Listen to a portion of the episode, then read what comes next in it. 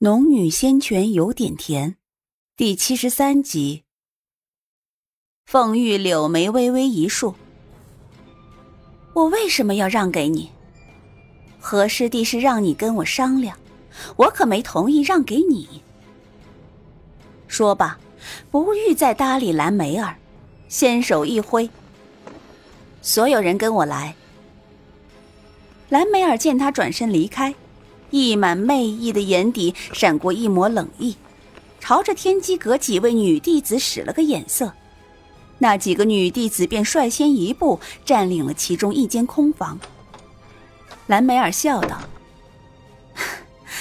凤玉，你既然不念旧情，那么也别怪我先下手为强了。要是有人有意见，凭实力来抢回去也行。”蓝梅儿笑盈盈的搁下这句话，凤玉一张俏脸已是气得铁青。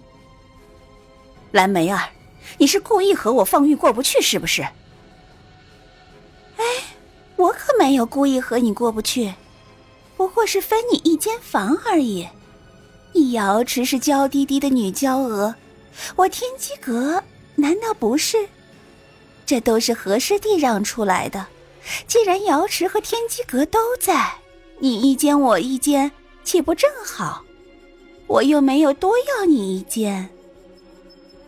说话间，却是不经意的拨弄腰间的碧玉葫芦，让瑶池一众心有不忿的弟子心有忌惮，不敢轻易动手。所有修仙者都知道，惹谁都好，不能轻易招惹天机阁。天机阁的人最是记仇，且用毒手段层出不穷，稍有不察便能中了对方的道。凤玉听了蓝梅儿的话，没有立马接话，但是她身边的一位看起来入世不深的女弟子却站了出来，指着蓝梅儿怒道：“妖女不愧是妖女，不讲道理，只知迷惑人心。明明是我瑶池仙道，凭什么要让给你一间？”我首先就容不得，动手就动手！我瑶池还怕了你天机阁一众妖女不成？蓝梅儿听完这话，依旧笑盈盈的，半点也不生气，倒是凤玉的脸色变了变，对着那说话的女子道：“晴儿，你做什么？赶紧回来！”叫晴儿的少女显然在瑶池颇受器重，这会儿听了凤玉的责骂，也并不妥协。皱着眉，固执道：“师姐，他们天机阁都欺负我们到这份上了，为什么要让？不过一些旁门左道，让我来收拾了他们。”凤玉还待再说，蓝梅儿却打断了他，道：“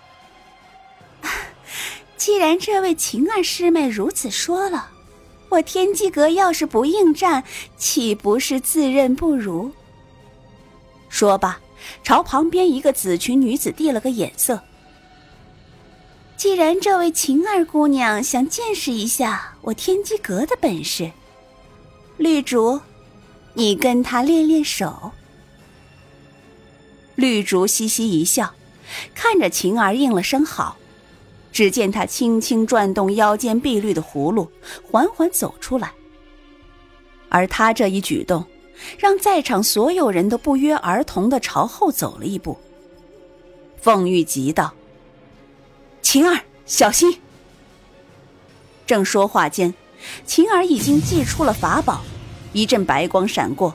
苏玲还未看明白两人是如何交手的，就见那叫晴儿的女子大叫一声，然后捂着眼睛后退，连法宝都来不及收，咚的一声掉到地上。凤玉脸色急变，一把把晴儿接住，看了一眼她的伤势，立马转头对蓝梅儿道：“快把解药拿来。”蓝梅儿笑着看了眼晴儿，道：“唉，着什么急？不过一点小毒。现在这些小辈越发没规矩，也越来越目中无人。要是不给些教训，他们就会自以为……”天下无敌，我这是在帮他。要是下一次遇上些厉害人物，稍有不察，连怎么死的 都不知道。你瑶池其他弟子气愤不过，可蓝梅儿不交出解药，他们也只能干着急。凤玉检查了一下晴儿的伤势，才又道：“晚辈不知礼数，蓝梅儿，你难道还要一般见识？快把解药拿来，否则他这双眼睛就废了。”蓝梅儿漫不经心的拨弄了一下头侧垂落的秀发。那我们占一间房，可有过分？凤玉咬着唇，瞪着蓝梅儿：“你要一间房？”我们便把另一间房让给你，快把解药拿来。蓝梅儿这才笑着转头道：“哎呀，绿竹，你下手也太没轻重了。瑶池的仙女儿要是伤了一点半点的，可不叫修仙界一众男弟子心疼吗？还不赶紧给晴儿姑娘把毒解了？”蓝梅儿这话说的直白，让瑶池一些女弟子都羞红了脸。更不敢抬头看向无极派其他男弟子，天机阁的女弟子却一个劲儿的给无极派男弟子抛媚眼儿。绿竹听了蓝梅儿的话，笑着应了声好，然后才慢慢朝晴儿、凤玉走近。只见他手掌在晴儿面前挥动了一下，原本晴儿那双眼睛已经变得漆黑，却在他一挥之后，色泽慢慢消退。恢复了原本的白皙清亮。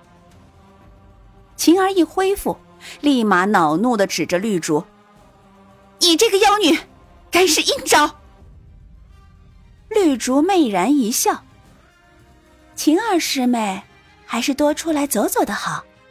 我们天机阁一向以毒闻名，这不是阴招，而是你自己本事不够。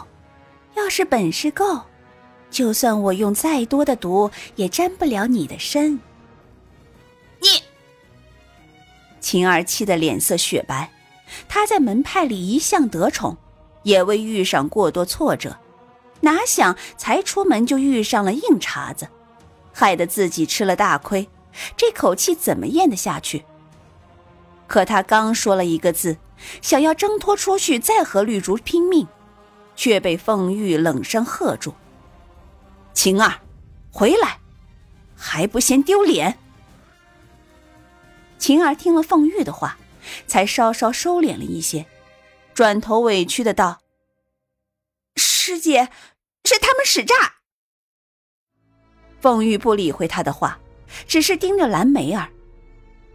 房间我们让出来，但也请你们的人收敛一些，否则我也不会手软。你早些说不就好了，非得伤了和气。不过我蓝梅儿向来不记仇，也不喜和晚辈一般见识。说罢，就笑呵呵的叫上绿竹和一众紫裙女子，往那空出来的房间走去。待蓝梅儿领着人离开，晴儿才气愤愤的道：“师姐，你为什么要让着他们？”天机阁和我们一向不和，你一让，他们还以为我们怕了他们。你忘了临出门时师尊说过什么了？况且要是惹到了蓝梅儿，她一出手，除我以外，其余人全部无法反抗。她下的毒，我没有解药，到时候又怎么来收尾？晴儿听他这么说，虽然气恨，却也没有再还嘴。而是不情不愿的跟了其余人走进房间。苏玲和唐诺悄悄看了这一幕，悄悄交换了个眼神，便回到了房间里，挤在角落中。然而，你怕不怕？以后说不定我们也会遇上这种事情。怕有什么用？以你我现在的实力，只有尽量避开这些人。要是真遇上了，也尽量不要与对方产生冲突。刚刚蓝梅儿笑盈盈的令绿竹下手，最后虽然给他解了毒，但这一手令在场所有人都对他产生了忌惮，包括苏玲在内。这一场雨哗啦啦的下个不停，看模样短时间内也不会停下来。天机阁和瑶池的人各自回了房间后，庙里才安静下来。苏玲和唐诺挤在角落里，安静的打坐纳气。苏玲原本有些心浮气躁，想的都是刚刚天机阁的行事手段会不会令回春堂和张叔吃亏。好容易才凝神静气，慢慢入定，偏偏此时房门又被砰砰敲响。有些女弟子不甚高兴的道：“是谁呀？